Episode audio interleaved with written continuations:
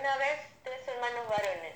Un día el mayor dijo, yo voy a salir de viaje para recorrer el mundo. Dentro de un tiempo vuelvo y les cuento cómo me ha ido. Ensilló su caballo y fue trota al trote. Viajó varios días hasta que llegó a una zona que no conocía. Nunca había ido tan lejos. Ahí todo era bastante raro. La forma de los cerros demasiado puntiagudos, el paso que crecían tirabuzones, los bichos que no se sabían si sumaban Por fin vio una casa y se acercó. Cuando llegó, notó que era muy grande. No tenía ventanas, cosa que no le extrañó, porque nunca hay en las casas mapuches. Pero sí lo asombró la entrada, con su puerta de madera muy fuerte, hecha de tablones gruesos y claveteados. La cerraba una tranca pesada de hierro.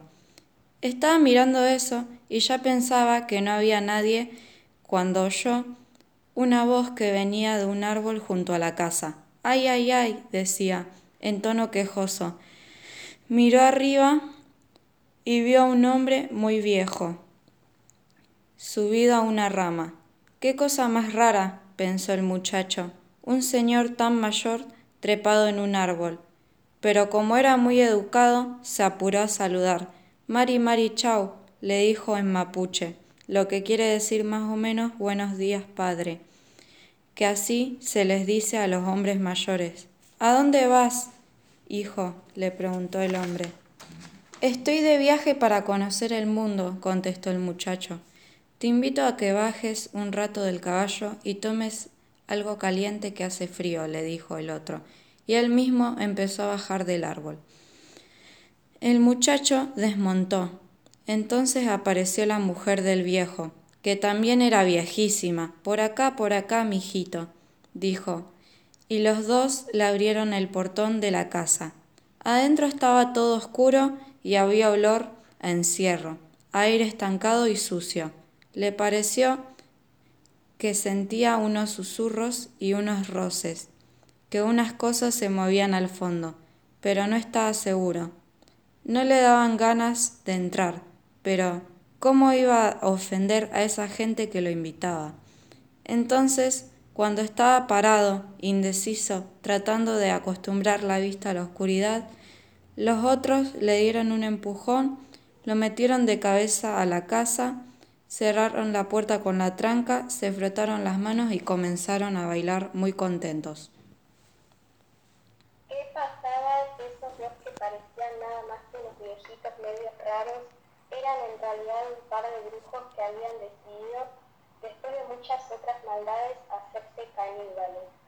Por eso, apenas llegaba alguien a su casa, el hombre que espiaba desde el árbol le avisaba a la bruja diciendo ay, ay, ay haciéndose el quejoso. Ella se preparaba, engañaban al que había llegado, lo encerraban y lo iban engordando, para comérselo cuando estuviera bien a punto. Si venía a caballo, guardaban el animal en un corral. Pasó el tiempo y como el mayor no volvía, el hermano del medio salió a buscarlo. Por el camino le iba preguntando a la gente que lo había visto pasar y así se fue encaminando para la casa de los brujos. La historia se repitió. El hombre del árbol dijo su ay, ay, ay. El muchacho salió y además preguntó por su hermano. Lo invitaron a tomar algo y de cabeza a la casa y encerrado y su caballo al corral. Como, como los dos hermanos no volvían, salió el menor a buscarlos. También iba a caballo, pero además lo acompañaba su perro que se llamaba Fayupentru, que en mapuche quiere decir hombre bayo, y era clarito del mismo color que los caballos, bayos. Preguntando, preguntando, llegó a la casa de los brujos. Ay, ay, ay, ay, dijo el viejo en el árbol. Buenos días, don, dijo el muchacho. ¿A dónde vas, hijo? preguntó el hombre desde arriba. Ando buscando a mis hermanos. El mayor salió de viaje y como no volvía, mi otro hermano fue a ver si lo encontraba, pero tampoco él volvió. Así que ahora salí yo a buscar a los dos. No los vi, mintió el hombre. Nosotros somos unos viejitos solitos, nadie nos visita, pero, pero nos gustaría que, que pases a tomar algo caliente en nuestra en casa. El brujo se, se bajó del árbol y el invitado del caballo, pero en, pero en ese momento el perro empezó a gruñir, levantó los labios mostrando los colmillos y se, y se le pararon los pelos del lomo. El caballo se puso nervioso y relinchó, y desde el corral de los viejos oyeron otros relinchos que le contestaban y que al muchacho le parecieron conocidos. Caballos de su hermano. Entonces se dio cuenta de que algo malo pasaba y de que ellos seguramente estaban presos por ahí así que le ordenó el perro, a pelear Fayuwentru. Fayuwentru no perdió el tiempo, se abalanzó de un salto sobre el hombre y aunque el brujo trató de defenderse y de hacer magia para sacárselo de encima, no lo dejó. Lo tiró al piso y en un momento lo destrozó con los dientes. Apareció la bruja y el muchacho volvió a ordenar. A pelear Fayuwentru. El perro también se le tiró encima Tampoco le dio tiempo a esta para usar su magia, como su marido. La bruja quedó hecha a pedazos. Entonces el muchacho sacó la tranca de la puerta y abrió y adentro salieron sus dos hermanos y como cien personas más.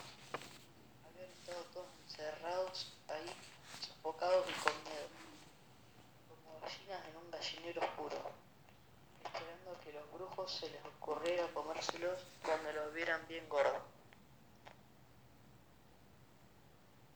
Así fue como todos se salvaron gracias al menor de los hermanos y a su perro, a su buen truco. El lugar que era tan raro cuando vivían los dos brujos se hizo normal cuando desapareció la magia que ellos hacían. Había un buen pasto para criar ganado, buena tierra para sembrar agua. Los tres muchachos decidieron que ya habían visto bastante del mundo se quedaron a vivir ahí.